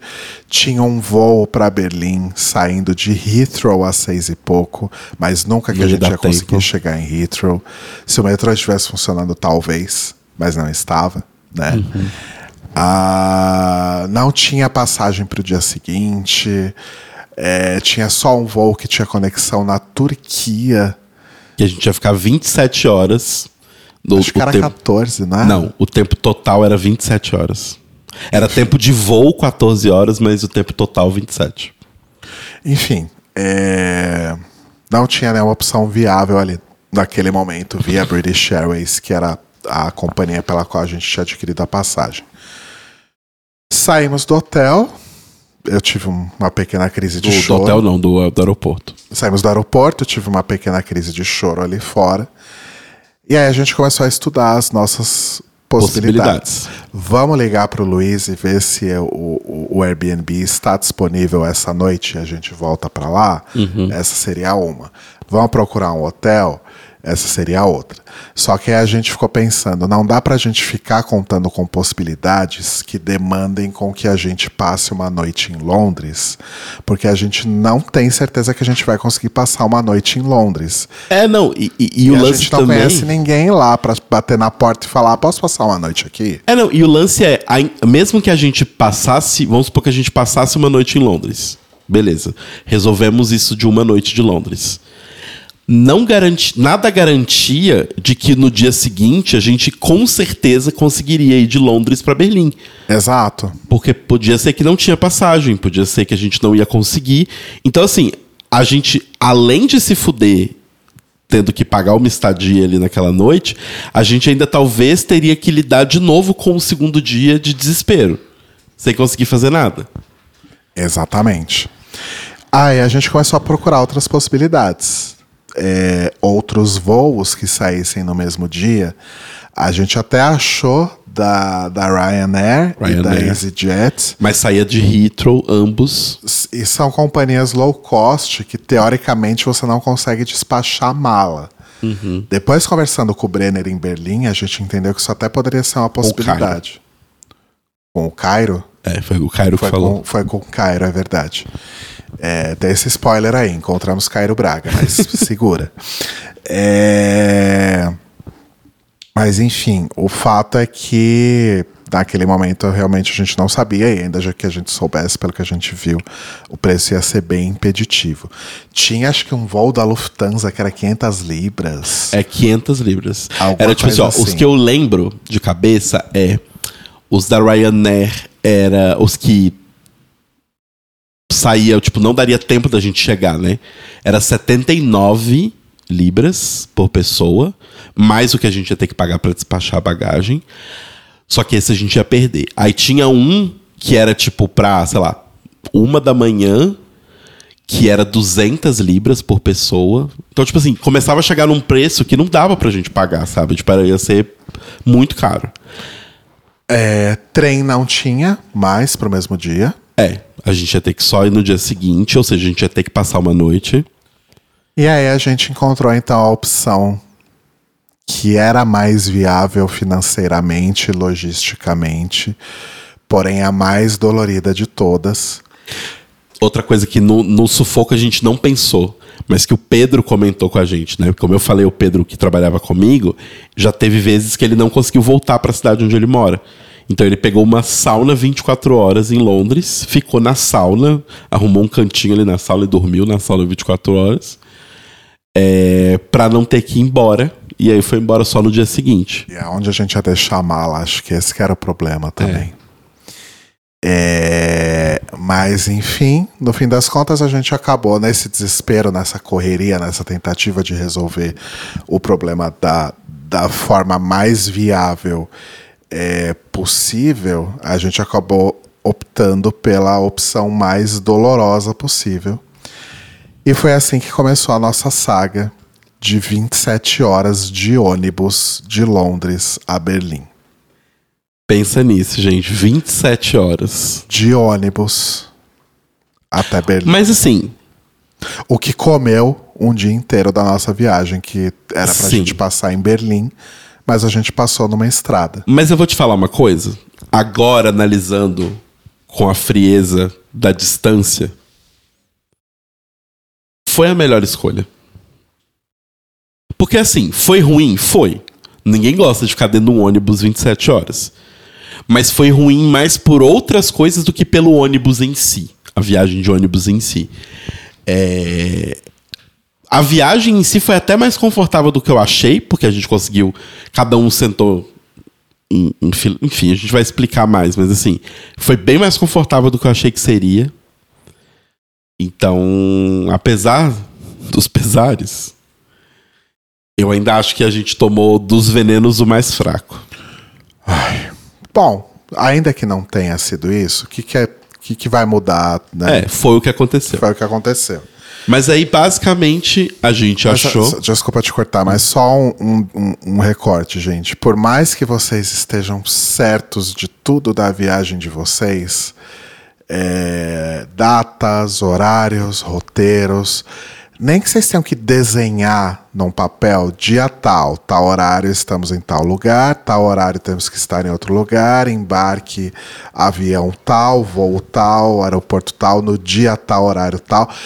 Desenha tudo bonitinho e bate com as passagens que vocês estão comprando ou compraram para ver se, esses, se essas datas, se esses horários realmente estão batendo.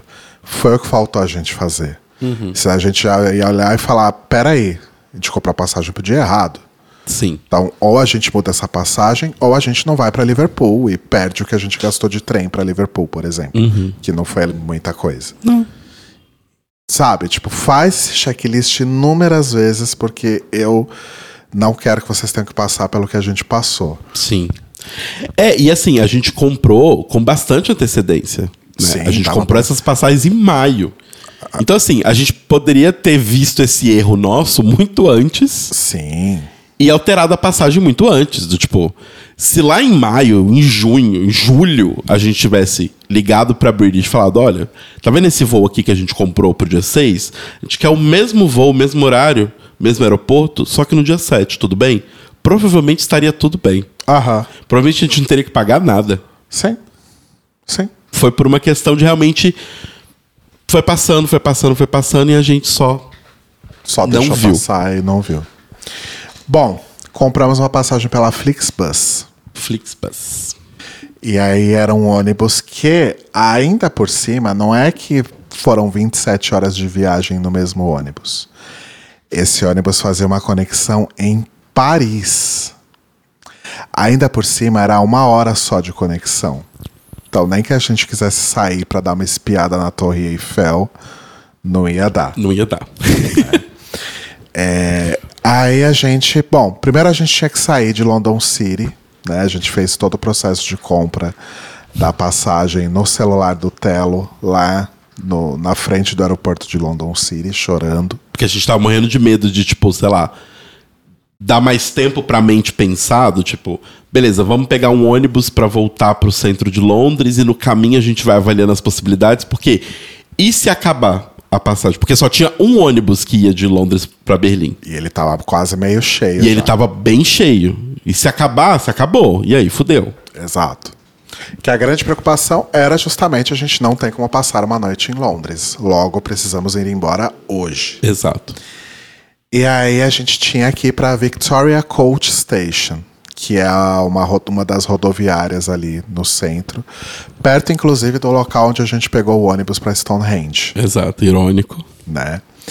Como diria Alanis, né? Isso não é irônico. Isn't it ironic? Aí, o que, que a gente tinha que fazer? A gente tinha que chegar na Victoria Coach Station, só que a gente não tinha metrô.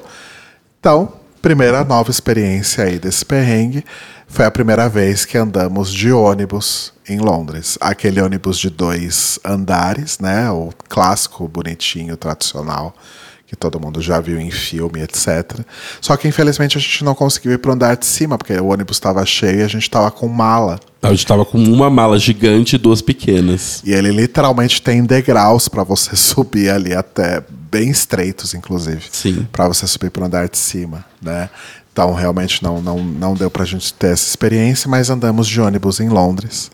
Chegamos. é, A gente teve que andar bastante, inclusive, até do ponto que a gente desceu até a Victoria Coach Station, não? Não, é que o lance é que a gente de lá pegou o, o, o metrô. Ah, a gente desceu para pegar o metrô. É isso aí. Exato, a gente pegou aquelas linhas que a gente comentou no episódio passado, que é a rosa, a verde, a amarela. Então, pegamos elas até a Victoria Station. E aí a Victoria Station é a de trem, a bonitona e tal. A de ônibus é a irmã feia dela. Que nem fica tão perto assim, fica tipo uns dois quarteirões É, a de gente distância deu uma boa andadinha até lá. a gente deu uma andada boa até lá. E assim, ah, como é que eu posso explicar? Eu acho que a estação de ônibus Vitória ah, de Londres está para o terminal Tietê, aqui de São Paulo, assim como não sei. Olha, posso ser sincero? Ah. Eu acho que o terminal rodoviário Tietê é o Taj Mahal perto da Victoria Coach Station. É uma boa comparação, obrigado. É, o Taj Mahal. É, sério. assim, gente, sério, eu não. é, A gente tava com medo real de ser esfaqueado dentro da Victoria Coach Station. Não, fora que teve um, um policial que parou do nosso lado, meio que ficou olhando do tipo, vocês têm que tomar muito cuidado, viu? Porque aqui deixou a bagagem, tirou o olho da bagagem um momento, capaz de roubarem vocês. Exato. Falei, puta que pariu, o que, que tá acontecendo? A gente vai morrer. E aí a gente encontrou também uma outra questão de Londres, que é. Em Londres, a energia elétrica é uma questão ah, um pouco curiosa, que é não tem tomada nos lugares públicos, né? Então, tipo assim, não é como se fosse aqui em São Paulo, por exemplo, que você vai numa estação de metrô e o que mais tem são jovens jogados no chão carregando seus celulares. Não existe isso. Então a gente estava numa estação de ônibus que é um lugar onde as pessoas que estão ali vão fazer viagens longas e não tem nenhuma tomada para carregar celular. Não tem nada. E aí a gente entendeu finalmente por que que tanta gente anda com power bank em Londres. Porque que o Pedro, quando foi encontrar com a gente, tinha um power bank que pesava uns 3 quilos dentro da mochila dele. Porque não tem tomada em lugar nenhum. E não é nem que, tipo, ah, tem aqueles lugares que você coloca, sei lá, um euro, uma libra e deixa seu celular carregando dentro de um armário. dentro de um armarinho. Não existe. Não tem. E a gente tava bem ruim de bateria já nessa hora. Sim. É, e aí a gente, enfim, né, sentou ali. Ficou esperando, porque a gente chegou lá, a era gente umas Chegou umas 8, e o Oito. ônibus, sabia, o ônibus saía às 11. 11 e meia. E aí aquela coisa, gente, vocês, se vocês notaram, prestaram atenção aí nesse detalhe, que o, o ônibus fazia uma conexão em Paris, né?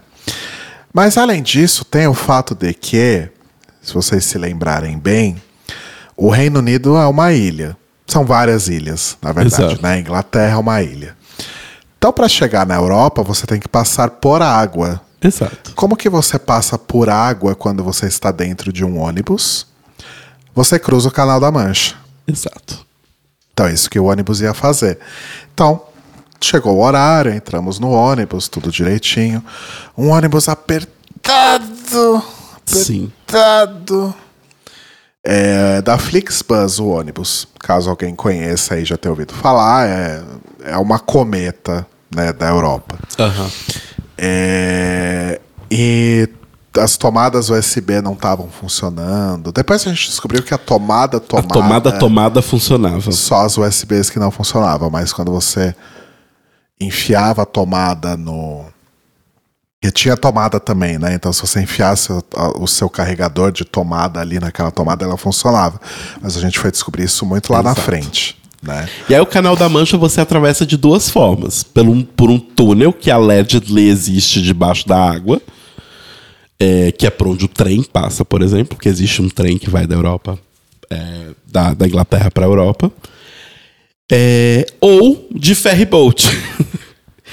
O ferry boat de Guaratuba. Exato. Que assim, a gente tá chamando disso, mas é um navio gigante que tem cassino, tem. É, mas não é nada demais, tá? é, gente? não, é o cass- cassino assim, é tipo. O cassino é uma salinha com três slots e uma roleta. Exato. É, mas tem bar, tem café, tem um deck pra você observar ali, né? Tudo Exato. escuro, a gente não viu porra nenhuma, mas durante o dia deve ser uma vista muito interessante, Uhum. né? Mas foi a nossa salvação, gente, porque quando entrou no ferry boat, você, você tem que descer do ônibus, né? E aí você aproveita ali todas as amenidades, as amenities, né? Amenidades que tem no lugar. Uhum. É, e essa travessia dura umas três horas, mais ou menos É. né? É, então tem gente que dorme, enfim. A gente tinha comido um sanduíche na Preta Manger para variar, né? Na Sim. rodoviária, que era a única coisa que tinha. A gente tinha comprido- comido dois sanduíches, tomado um, um- um refrigerante e comprado duas batatinhas para deixar na mochila. Quando a gente chegou no, no, no café do ferry boat, a gente tomou café, comeu uns pãezinhos tal, para dar uma forradinha no estômago até chegar em Paris, porque na nossa inocência a gente ia chegar em Paris com tempo para conexão e ia fazer um lanchão na rodoviária. Porque a gente achou que, como qualquer rodoviária de qualquer lugar, teria uma lanchonete. O fato é que, é, terminada a, a travessia do Canal da Mancha, a gente voltou pro ônibus, e aí o ônibus partiu em terra novamente, e eu dormi horrores. Eu também dormi. Eu, eu- nessa, acho, acho que o estresse que a gente tava era tão alto que o meu corpo só desistiu. Ele só desligou até a gente chegar em Paris. E aí a gente chegou em Paris, e, e aí olhando no relógio, olhando no Google Maps, a gente concluiu que a gente ia chegar um, um certo atraso na rodoviária. É. A gente chegou na rodoviária de Paris e foi tudo o que vimos. Basicamente, porque um ônibus, o ônibus chegou e parou do lado do ônibus que ia sair para Berlim.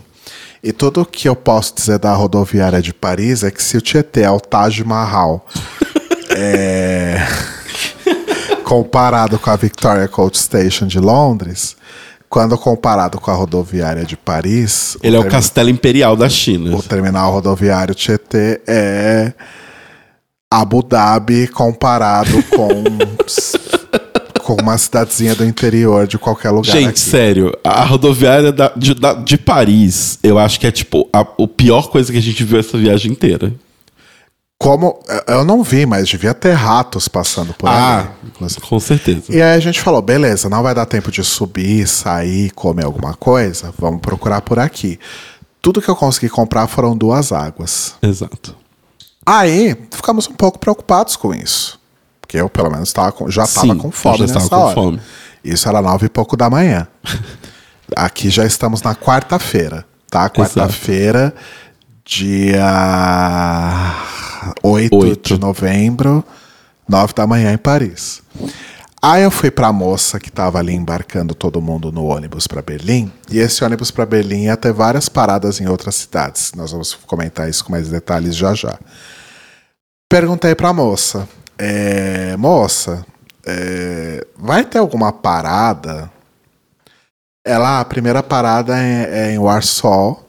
É Varsóvia? Uhum. Não, não, não vai saber, não. É, o- Warsaw é o quê? é uma outra cidade. Varsóvia nem é na Alemanha, na verdade. Né? É Varsóvia na Polônia, eu acho que é é depois da Alemanha. Warsaw, a cidade alemã chamada Warsaw, que eu não lembro o nome em português agora.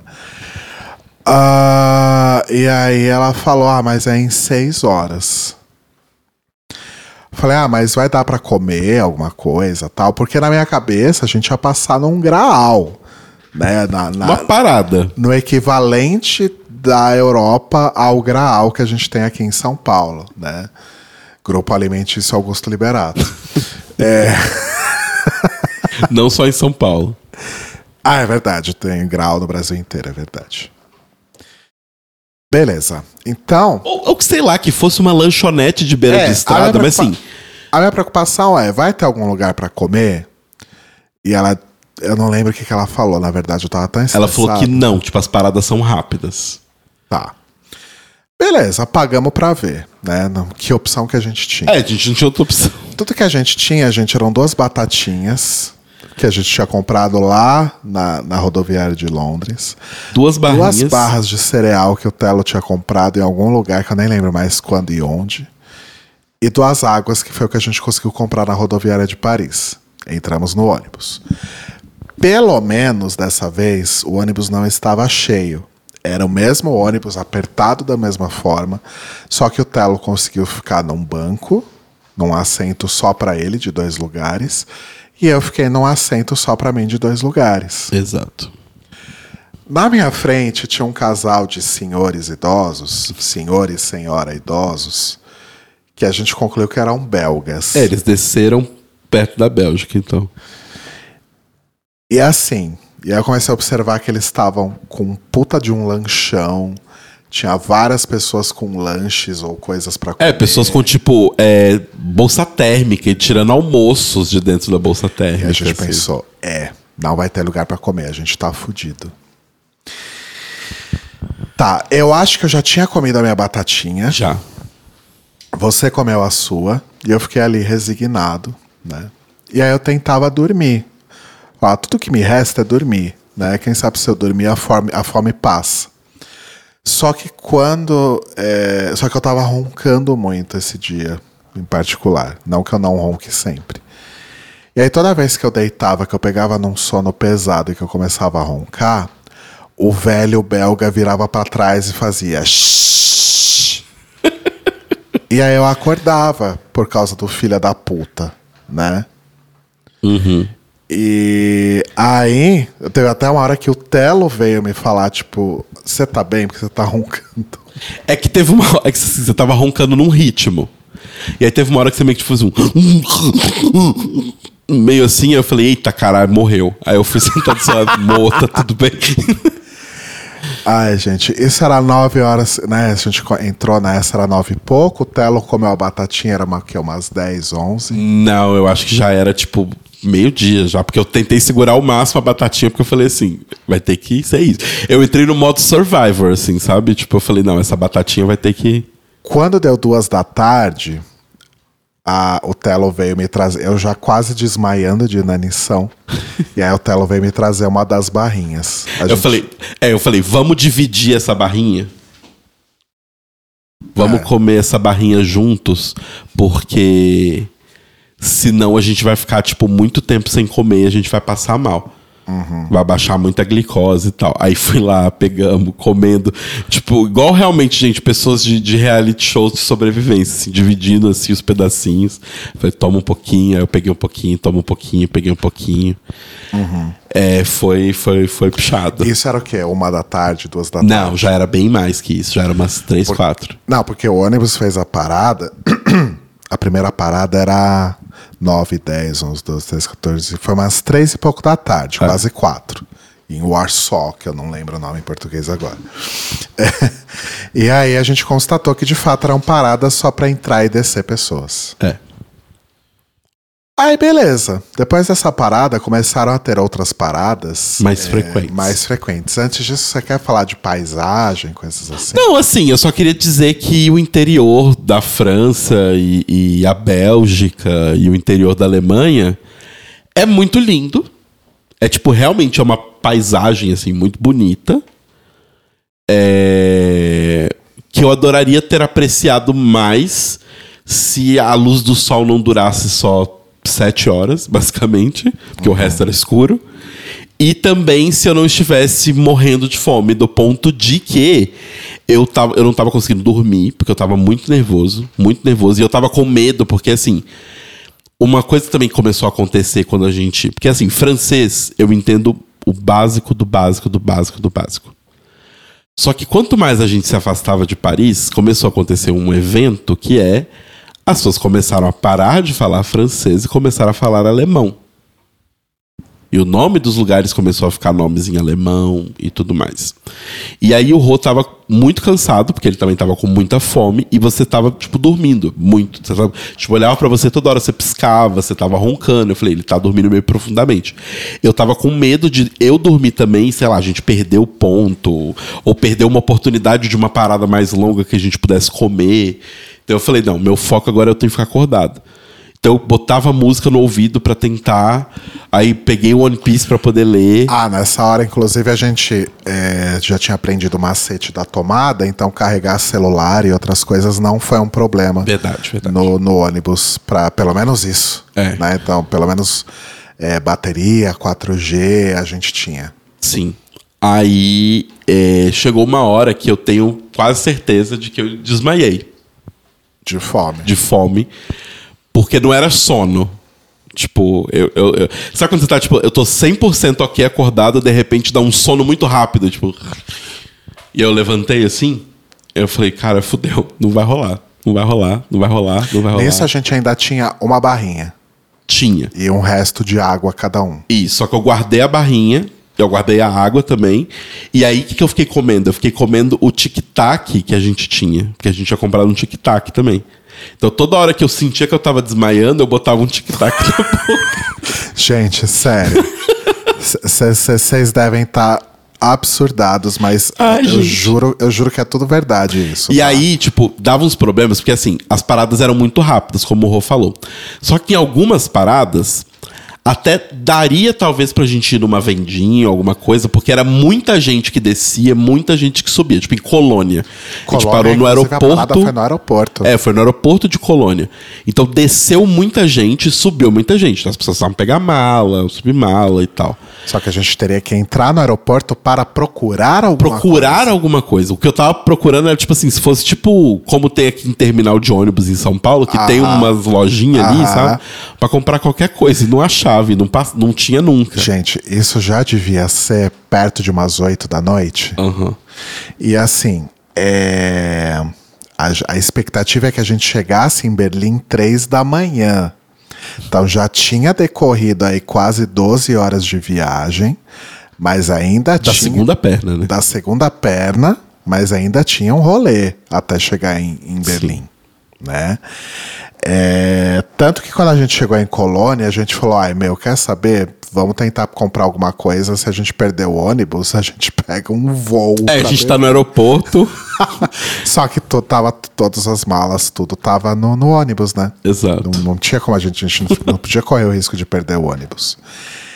Então, mais uma que a gente deixou passar. Eu, achei que, eu não sei quantas paradas depois, porque eu não contei todas as paradas, foram muitas. Teve uma parada que a gente fez. é, foi em Dortmund. Acho que foi em Dortmund. Que foi uma parada que realmente desceu muita gente. E tinha muita gente para entrar. E todas essas pessoas que iam entrar tinha que é, apresentar o passaporte, apresentar a passagem tal, é, e tinha que tirar todas as bagagens das pessoas que estavam é, descendo, né? Então parecia ser um momento adequado. Posso só pausar e voltar uma coisa que eu esqueci de contar, Claro. que foi muito interessante? A gente fez a imigração em Paris. Quer dizer, Ah, nem, é? nem em Paris, a gente fez a imigração no Canal da Mancha. No canal da Mancha. Porque antes de você pegar o ferry boat, tem um posto de imigração francês. E aí, mesma coisa, né? Você desce, apresenta o seu passaporte. Não perguntaram nada, ainda bem, porque eu não falo nada de francês. E o inglês deles devia ser uma beleza. É, mas a gente fez a imigração no Canal da Mancha. Exato, a gente tem um, um- um carimbo da França no passaporte. Sendo que a gente ficou minutos de fato lá, né? É, minutos pisando no chão da França. Terra. É. É. Enfim, aí nessa parada de Dortmund tinha esse monte de gente descendo e subindo. E do outro lado da rua onde o ônibus parou, tinha uma vendinha. A gente olhou um pro outro e falou: é agora. É a única oportunidade. Não, que e eu virei pro tem." Rodrigo, tipo, com lágrima no olho. Eu falei, amor, eu preciso ir. Se eu perder o ônibus, não tem problema. Você continua dentro do ônibus, você vai. Eu preciso comer, senão eu vou morrer. Eu vou desmaiar. Aí o que, que, o Telo- que, que a gente fez? O Telo desceu, atravessou a rua e foi nessa vendinha. E eu fiquei ali fora pra qualquer coisa torear ali, segurar o ônibus, nem que eu, nem que eu Entrar na tivesse que- frente do ônibus. que fazer a cacá de pole e me jogar na frente do ônibus, sabe? É, aí fiquei lá, daqui a pouco eu vejo o Telo atravessando a rua, correndo sem nada na mão. Falei, puta que pariu, o que rolou? O cartão dele da Wise não passou. Não passava o, de jeito o nenhum. contactless, né? No, É. no celular. Aí, Não, e o, o cartão também não passou. aí eu, nesse momento, atravessei a rua correndo pra ir pra vendinha. E o Telo ficou lá fazendo a cacá de pole segurando o ônibus. E aí eu tive que passar o meu cartão de crédito pra conseguir fazer a compra e tudo que o Telo tinha tadinho, eu fiquei tudo que ele conseguiu pegar na pressa foram dois pacotes de Oreo, um pacote de um cookie X lá local e duas Coca-Colas. Falei, tá ótimo. Porque, gente, eu olhava em volta e, tipo assim, pensa. Eu tava numa venda com todas as embalagens escritas em alemão. E eu tava morrendo de medo do ônibus sair. Então, tipo, eu fui pegando a primeira coisa que pareceu que daria, tipo, e, e eu me foquei em açúcar, porque claramente pelo fato de eu estar desmaiando e a gente tá muito cansado, porque assim, a gente tava dormindo, só que a gente acordava. Sabe quando você acorda do sono, mas você não tá descansado? O que tava faltando era açúcar.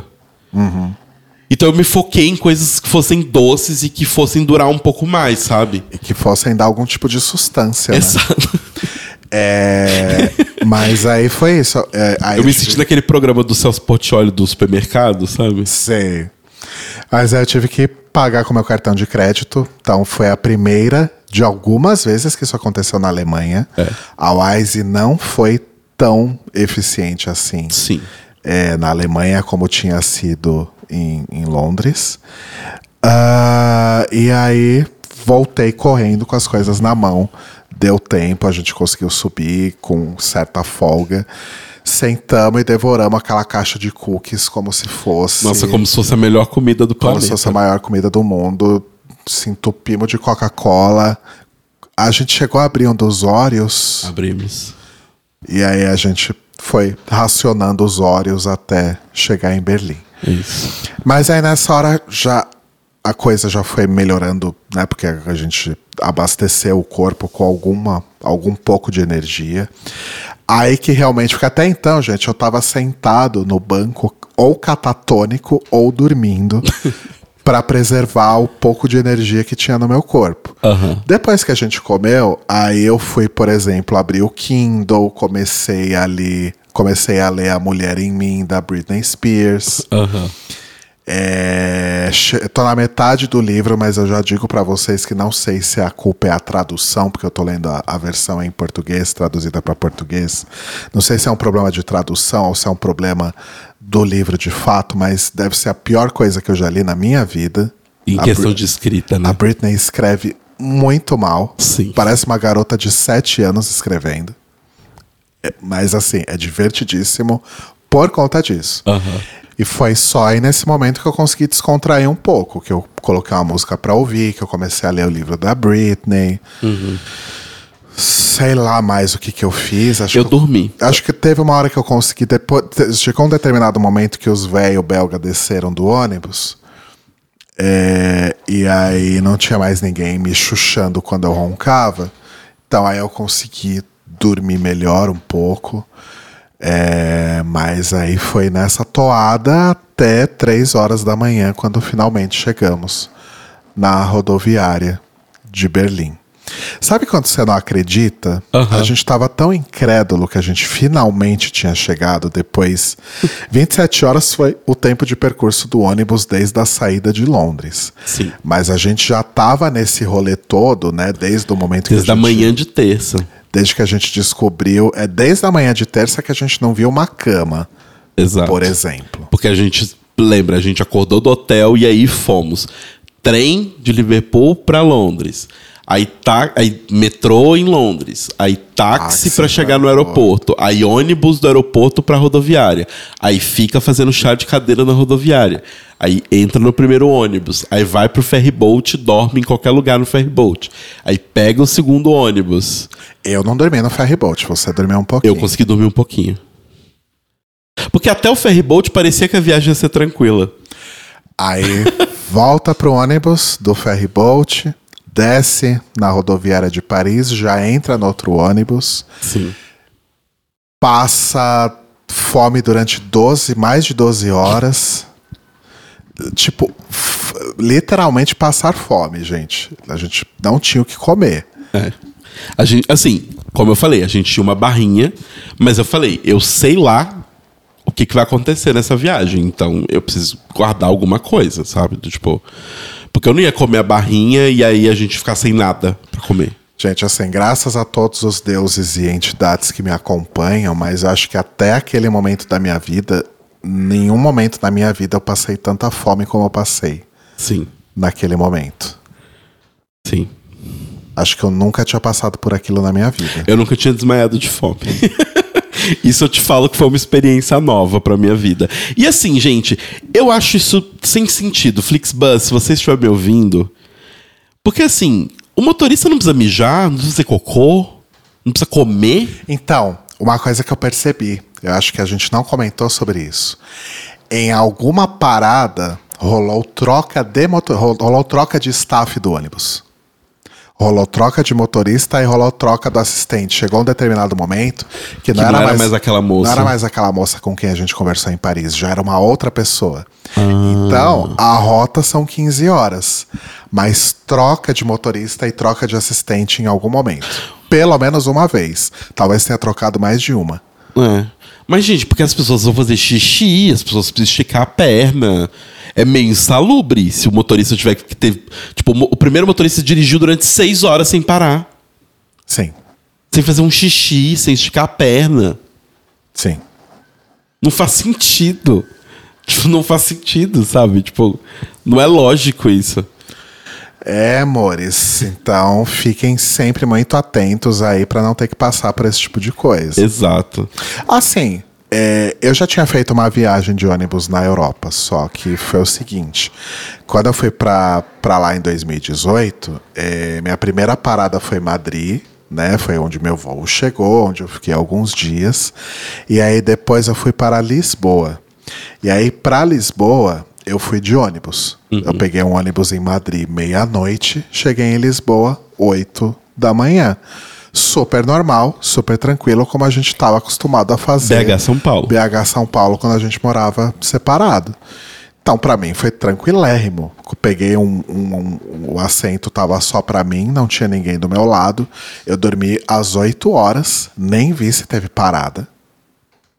E foi perfeito. Então, assim, se você quiser viajar de ônibus na Europa para fazer esses trajetos curtos, tipo Lisboa, Madrid, que são oito horas de viagem, arrasa. Agora, nunca na sua vida considere fazer uma viagem sei lá, você quer fazer Paris. é, digamos que você estivesse em Paris e aí você fala, ah, vou fazer Paris-Berlim de ônibus, 15 horas de boa. Não, não é de boa. É. Se você ainda quiser se arriscar, abasteça-se de muita comida, muita água. Sim. Leva uma, uma, uma, uma coisinha térmica com comida. E prepare-se para uma viagem extremamente enfadonha. Tem uma vista legal. Mas é a tal. mesma vista a viagem toda. Exatamente. O norte da França, a Bélgica e o leste da Ale... le- não, o oeste da Alemanha é um grande país chamado Campos Verdes com moinho de vento. Exato. É a mesma coisa. Nem tem tanto moinho de vento assim, viu? Tem, tem sim. É que você tava dormindo quando a gente passou pelos moinhos. Ou eu desmaiei, sei lá. Mas. E aí, só um último detalhe sobre a viagem. Assim como todas as rodoviárias até então que nós passamos, a de Berlim, que era a Central Berlin Bus Station, Aham. que você imagina, bom, dado o nome, ela, um, fica em Berlim, dois, fica no centro, e três, é a principal. Ela não fica dentro de Berlim, Claro que fica. ela fica meio fora. Ela fica numa região sul bem longe. Eu fui ver no mapa. Mas a gente tava tipo 15 minutos da casa do Brenner. O Uber, o Uber chegou em 15 minutos na casa do Bre. Eu achei ela bem longe quando eu vi no mapa. Não. É, é Berlim, Berlim mesmo. Mas não é no centro. Não, é no centro. Claramente não é Não no é no centro. centro, tá bem longe do centro. E assim, nenhuma sinalização. Nada naquele posto de gasolina gigante, porque ele parece um posto de gasolina enorme, assim, com várias paradinhas. Nada nele fala: Olá, eu sou a rodoviária central de Berlim. Nada. Olá, bem-vindo a Berlim. Bem-vindo. Nenhum bem-vindo a Berlim. Nada. Tipo, Willkommen zu Berlin. Exato, nada te diz que você chegou a Berlim. E aí a gente desceu, eu tinha acabado de acordar, né? Porque eu finalmente consegui dormir. Aí a gente desceu, eu falei, eita, porque assim, na nossa passagem, Berlim era o último destino. Isso. Era a última. É, tinha Na minha- várias, é. pa- tinha várias paradas, né? De Paris Exato. até lá, mas Berlim era a última parada. Na, na nossa inocência, a gente achou que era realmente a última, mas pelo jeito não é a última. Porque não, não desceu todo mundo. Ah, é verdade. Não desceu todo mundo. As pessoas continuaram. Então eu fiquei, pera, mas aqui é a última, mas ainda tem gente dentro do ônibus, não tá descendo todo mundo. É aqui? Porque eu olhava, tipo, nada me dizia Berlim. Aí eu tinha aberto o mapa, o Google Maps, e tava lá, tipo, É, aí eu abri o Google Maps, o que, que eu fiz? Origem, meu local, destino e endereço do Brenner. aham, Aí deu lá 15 minutos de carro. Falei, ok, estamos em Berlim. exato. Foi a forma que a gente teve pra confirmar que de fato a gente tinha chegado no lugar. Exato. Aí fomos lá tirar as malas de dentro do ônibus, porque ninguém te ajuda também. Não, sei que se Você foda. que vai lá e enfia lá dentro do ônibus e pega as malas. O que é meio X, porque eu posso, poderia pegar qualquer mala de qualquer pessoa. Exato. Mas enfim. É, E aí. E aí, a gente tava meio confuso, mas o Rô tinha olhado no mapa, então a gente falou: bom, vamos acreditar no Google, né? E aí tinha um garoto que eu acho que ele tava com a mesma dúvida que a gente, porque ele também parece- aparentemente não falava alemão. É, E, novamente, a rodoviária não parecia ser a rodoviária central de Berlim. E aí ele perguntou de novo pro motorista, porque eu acho que ele já tinha perguntado várias vezes, se essa parada era Berlim. e o motorista começou a xingar o garoto, tipo, como se o garoto fosse um monstro. Isso em inglês, pelo em menos. inglês, às três da manhã, depois de uma viagem de 15 horas. Tipo, eu te falei já 50 vezes, eu falei pra você, eu falei pro seu amigo, que mais que eu preciso fazer que vocês não conseguem entender? E que não sei o que. Nossa, e o garoto, assim, tipo, encolhido, do tipo, moço, só fiz uma pergunta. É, sabe? não, e era muito mais. Se ele tava sem paciência, como o Bre falou, né? Era muito mais simples o motorista só ter falado: sim, é Berlim aqui. Ponto. Ele gastaria muito menos energia, sabe? E, tipo, e isso já é um preview do que vocês vão ver no próximo episódio. que Vai ser o nosso episódio sobre Berlim. Que assim. Não é uma cidade. Se Londres te ignora, Berlim cospe na sua cara. As pessoas não são bem, não são educadas e elas não se esforçam nem um pouco pra tentar fingir que são. É. Então assim, babado e confusão. Mas isso fica pra semana que vem, gente. É, resumo da ópera: Liverpool foi incrível. Foi. É, muito, principalmente por causa da Magical Mystery Tour, mas vale passear pela cidade, ainda que você não, não vá fazer esse rolê mais focado em Beatles. É uma cidade interessante de se conhecer. E é uma cidade mais barata. Dá pra Bem com- mais barata. Dá pra comer bem, dá pra comer uma comida boa sem gastar muito, dá pra beber bastante sem gastar muito. Sim. Então, é um. Se você gosta de futebol, tem o, o time de Liverpool, tem o estádio, né? Que você pode visitar também. Se você vai visitar é, de forma geral a- o Reino Unido, ali é um ótimo lugar para você pegar um ferry boat para ir para Dublin ou ir para Belfast, Boa, boa ideia. porque é bem pertinho. Boa ideia. É, Ou para e- Bristol também, enfim. Enfim, gente, só tomem realmente muito cuidado, porque tudo isso aconteceu com a gente, comeu um dia da nossa viagem em Berlim e nos deixou emocionalmente, psicologicamente bem afetados Bem durante muito abalado. tempo. Né? Eu acho que a gente poderia ter curtido Berlim muito mais se a gente não tivesse tão estressado e afetado por tudo isso, né? Então evitem que isso aconteça com vocês, porque aconteceu com a gente por causa de um erro idiota que poderia ter sido corrigido há muito tempo, ou pelo menos com algumas horas a mais de antecedência. Do que na porta de embarque. Exato. Então, tomem muito cuidado com a programação de vocês. Às vezes a gente acha que tá tudo certo, tudo resolvido, mas de repente você pode descobrir que comprou um voo pro dia anterior do que você pretende embarcar. Exato. Eu tô me sentindo muito idiota até hoje. Ah, sim. Já faz uma semana que isso aconteceu. Eu me sinto idiota também. Mas sei lá, tipo, eu, eu tô tentando. Na verdade, eu tô mais feliz do fato de que a gente saiu vivo dessa aventura. Alguém comentou, tipo, ah, mas é legal porque vocês vão ter aventuras pra contar. Toda viagem precisa de aventuras. Não precisa ser uma aventura tão extrema quanto É, essa. é, não precisa ser tipo assim. Carta de revés. Você está. Você é, é homeless em Londres, uma das cidades mais caras do mundo. E precisa chegar em Berlim em seis dias, então você perde seu voo de volta pro Brasil. Vai. Não é esse tipo de emoção que eu tô querendo no momento. Emoção é tipo, ai, nossa, você acredita que eu fui pegar o metrô, o metrô tava fechado, tive que pegar um Uber. Ah, Que loucura. É. É esse tipo de aventura que o máximo que eu aturo é isso. Exato, tipo, menina, você acredita que eu peguei o trem no sentido errado e aí não tinha como fazer a volta, eu tive que andar até o final do trem? Ah, nossa, que horror. É, isso que é revés, gente. O que a gente passou realmente. E assim, eu vou falar de novo. Graças a Deus e todas as energias, todas as entidades que a gente estava junto. Porque se isso tivesse acontecido comigo sozinho. Eu provavelmente já passou uma semana do Você acontecido. estaria no aeroporto de Londres. Eu estaria chorando no aeroporto, no aeroporto de London City. Eu viraria, tipo, eu seria tipo uma atração da cidade. Ah, o mendigo gordo que chora no aeroporto, aquele ali. E o pior de tudo é que nem que se a gente quisesse passar a noite em London City, a gente não ia poder, porque não é um aeroporto grande como Heathrow. Não. Então chega uma determinada hora que fecham-se as portas e quem tá lá dentro ou embarcou num voo ou sai pra rua que você não vai ficar aqui dentro, não. Exato. Nem que a gente quisesse passar a noite no aeroporto, a gente não ia poder. Então, isso pode tudo ser evitado se vocês prestarem atenção no que vocês estão Exato. fazendo na hora de programar sua viagem, comprar suas passagens.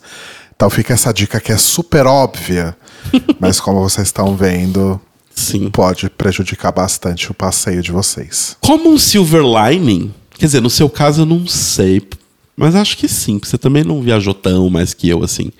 Mas como um silver lining da nossa vida, a gente pode dizer que dado o fato de que a gente descia para esticar as pernas e às vezes dar uma pufadinha de vape, eu pisei, barra conheci, mais cidades na Europa do que na América. Justo. O que é um pouco triste se você parar pra pensar, mas enfim. Ah, é uma forma de ver, né? Exato. Tá, a gente volta semana que vem com a última parte do passeio, gente, que é finalmente a nossa chegada e estadia em Berlim. Inclusive é um ótimo nome. Finalmente, Berlim. Finalmente Berlim.